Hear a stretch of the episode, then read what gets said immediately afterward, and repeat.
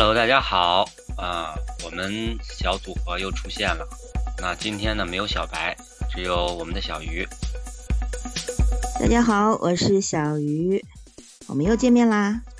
今天呢，我们这期的主题是聊一下这个地下城。在这个《流浪地球》中，你会发现，当时人类居住的地方已经在哎某某某城市的地下五公里处了。那在地下城的里面，虽然说啊是一个地下的一个新兴的一个城市，可是呢，你还会看到老北京风格的这种胡同啊，哎这些房屋建筑，包括这个琉璃瓦的这种古建筑，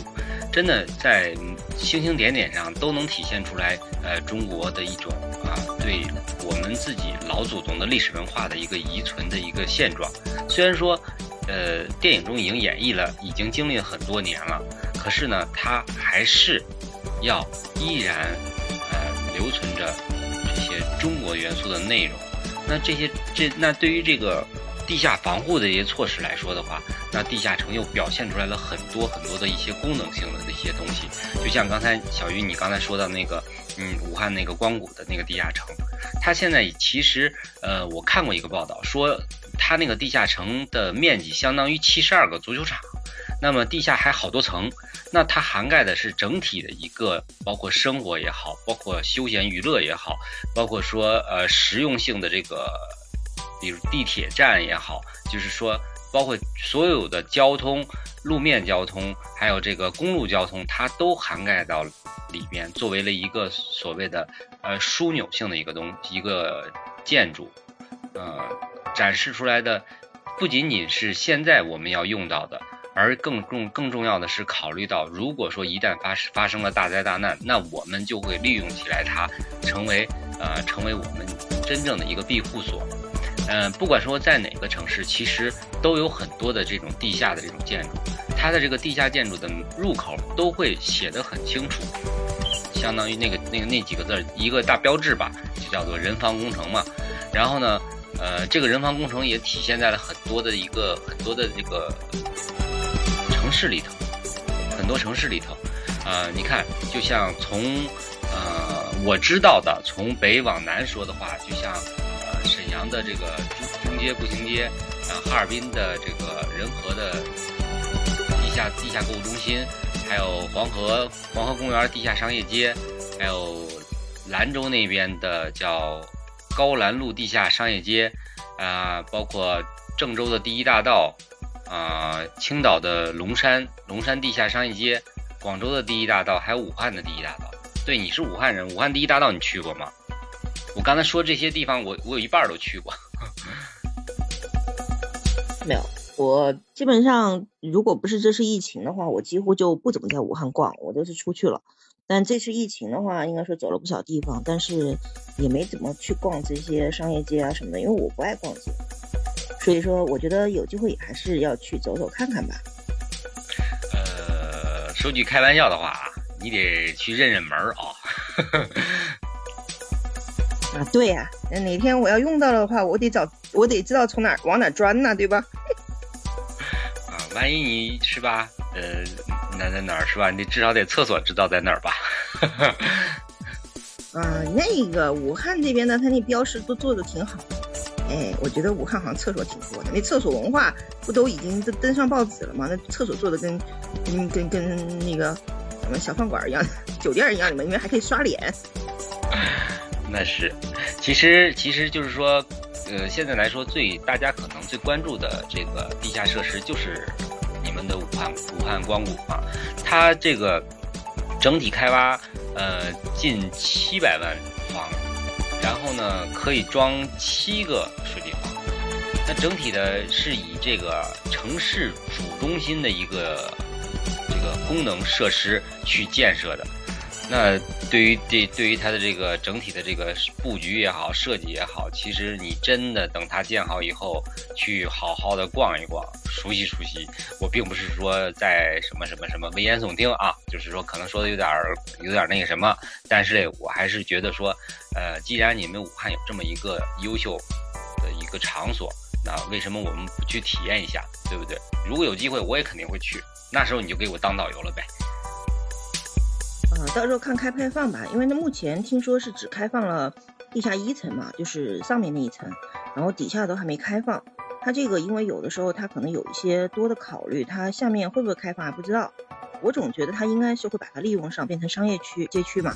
就是因为武汉现在上面的这些建筑，其实武汉因为也是一个老城区比较多的地方，就是嗯，可能上面的这种空间都已经被利用上了，就是很难再去发展了。然后这都是往下再走，那往下走的话，它如果把这个商业这一块儿都做下去的话，其实也挺好。而且它这个做商业街有一个好处是什么？它可以做战略储备啊，就是一些物资啊什么都在里面。然后真有点啥，反正往里面钻，然后里面啥都有。不用着急了，对吧？